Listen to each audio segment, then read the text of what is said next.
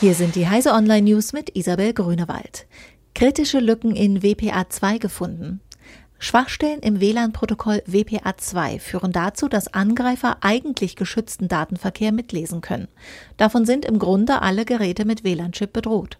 Das WLAN-Passwort ist aber nicht gefährdet. Bis Patches verfügbar sind, muss man davon ausgehen, dass Dritte mitlesen können. Man sollte bei der Übertragung von persönlichen Informationen darauf achten, dass eine extra Verschlüsselung wie HTTPS zum Einsatz kommt. US Supreme Court wird über US-Zugriff auf EU-Daten entscheiden.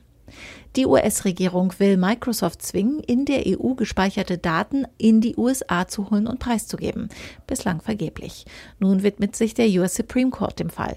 Ausgangspunkt ist das seit 2013 laufende Verfahren USA vs. Microsoft. Damals hatte ein New Yorker Bundesbezirksgericht einen Durchsuchungsbeschluss erlassen, der Microsoft verpflichtete, E-Mails eines Kunden herauszugeben.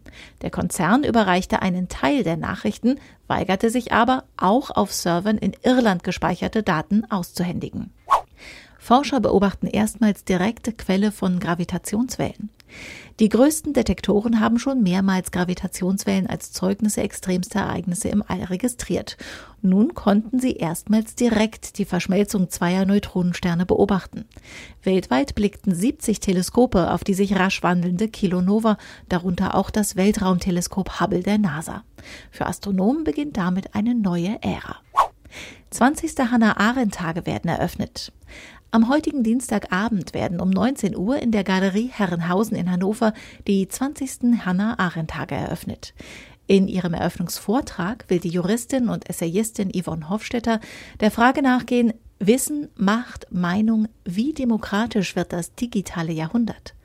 Die Eröffnungsveranstaltung wird im Livestream auf Heise Online übertragen. Diese und alle weiteren aktuellen Nachrichten finden Sie auf heise.de.